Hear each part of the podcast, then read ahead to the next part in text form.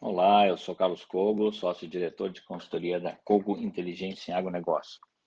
Vamos analisar um, brevemente o cenário de suprimento de insumos e também de relações de troca, poder de compra para a temporada 2022-23 e também já olhando para a próxima temporada de verão 2023-2024. É, do lado da soja, os preços seguem bastante sustentados na Bolsa de Chicago. Os contratos com vencimentos a partir de janeiro de 2023 até setembro de 2023, período que coincide com a colheita da nova safra norte-americana, que será plantada em março e abril do próximo ano, a safra 23-24, é, tem cotações futuras que oscilam entre um piso de 14 dólares por bushel até 14 dólares e 80 centes por bushel. Esses valores são bastante superiores à média histórica dos últimos 10 anos, que é de 11 dólares e 10 centes por bushel.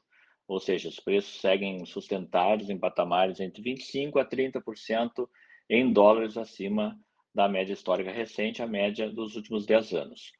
Por outro lado, os fertilizantes seguem recuando de preço, é, quedas bastante importantes. A gente tem praticamente todos os grupos nitrogenados, fosfatados e potássicos é, em queda no mercado internacional. A ureia, o grupo da ureia, dos nitrogenados, foi o grupo que mais demorou para recuar, mas agora também está no processo de queda com a normalização lenta e gradual da, da oferta global e dos fretes marítimos e fretes de contêineres. No caso do, de fosfato de amônico, por exemplo, o DAP, esse produto chegou a bater 954 dólares a, a tonelada FOB origem e hoje está cotado em 625 dólares, uma queda de 34% em dólar. O potássio FOB atingiu a casa de 1.100 dólares por tonelada, hoje está em torno de 520 dólares, uma queda de 53%. A ureia, mesma coisa, atingiu seu auge em abril de 925 dólares a tonelada e hoje está com média de 580, queda de 37%. E por fim, o superfosfato triplo alcançou a casa de 856 dólares no mês de abril, todos no mês de abril, caindo agora para 605 dólares, uma queda de 30%.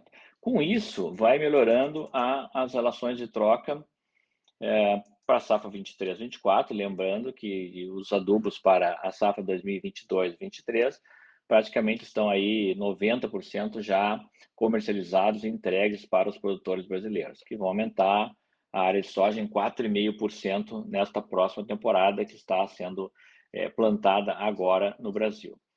E as relações de troca melhoraram nesse intervalo, embora o preço da soja não tivesse oscilado é, muito, ele oscilou desde abril entre 180 e 190 reais a saca de 60 quilos, o poder de compra do produtor melhorou. Em relação ao pior mês uh, dos últimos 10 anos, que foi o mês de abril desse ano, logo após o início da guerra Rússia-Ucrânia, no caso de fosfato de amônia, por exemplo, precisava quase 25 sacas de soja para comprar uma tonelada do produto. Hoje precisa 18.